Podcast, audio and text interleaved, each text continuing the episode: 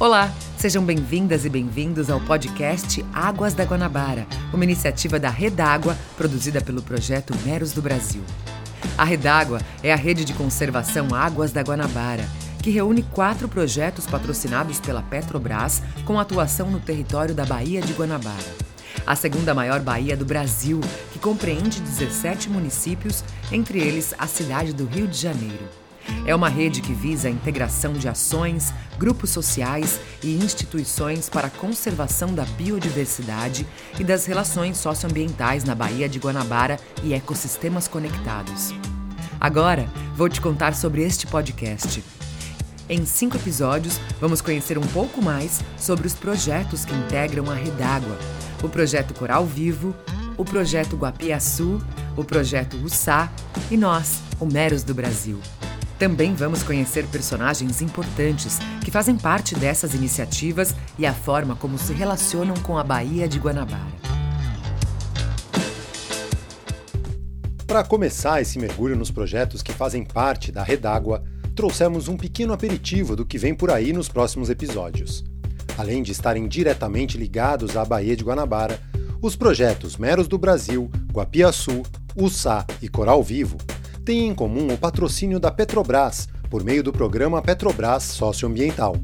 Quem explica um pouco mais sobre o programa é a consultora na gerência de reflorestamento e projetos ambientais da área de responsabilidade social da Petrobras, Amanda Borges. É, o programa Petrobras Socioambiental, ele estrutura os investimentos socioambientais voluntários da Petrobras, ou seja, são os projetos que a Petrobras apoia voluntariamente que não estão ligados a, a nenhuma obrigação legal. Né?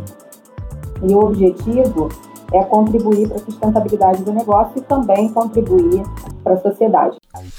E é nesse sentido que neste podcast a gente vai apresentar um pouco mais sobre cada um dos projetos que integram a Redágua. Então, no primeiro episódio, vamos falar do projeto Meros do Brasil, numa conversa com o Jaime da Silva, um antigo pescador de meros que virou defensor desses animais. Eu fico pensando, ele foi um dos maiores matadores de mero agora protegendo os bichinhos. Depois de conversar com Jaime, vamos lá para o fundo da Bahia, mais precisamente para os manguezais, onde atua o projeto Ussá. É nos manguezais que grande parte dos peixes se reproduzem, como o próprio mero, e é lá também que o Alaildo Malafaia transformou sua vida e de tantos outros moradores da região, restaurando o ecossistema local.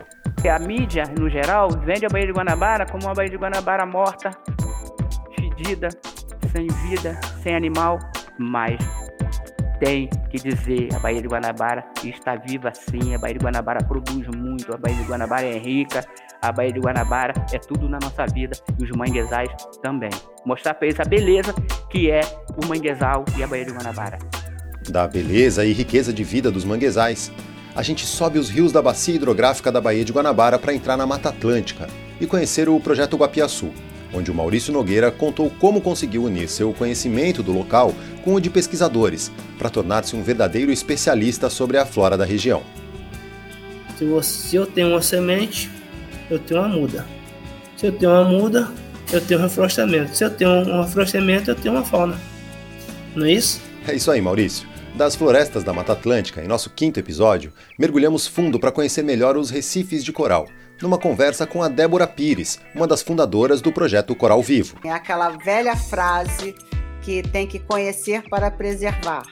Então, é, justamente o Coral Vivo foi isso, foi aquele clique que a gente deu, que não adianta ficar só na bancada fazendo a pesquisa, se o mundo lá fora está pegando fogo, né?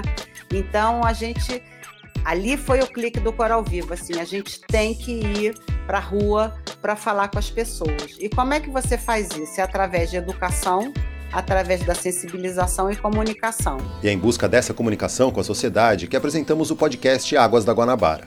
Em mais cinco episódios você vai conhecer um a um os projetos que fazem parte da Redágua, a rede de conservação Águas da Guanabara.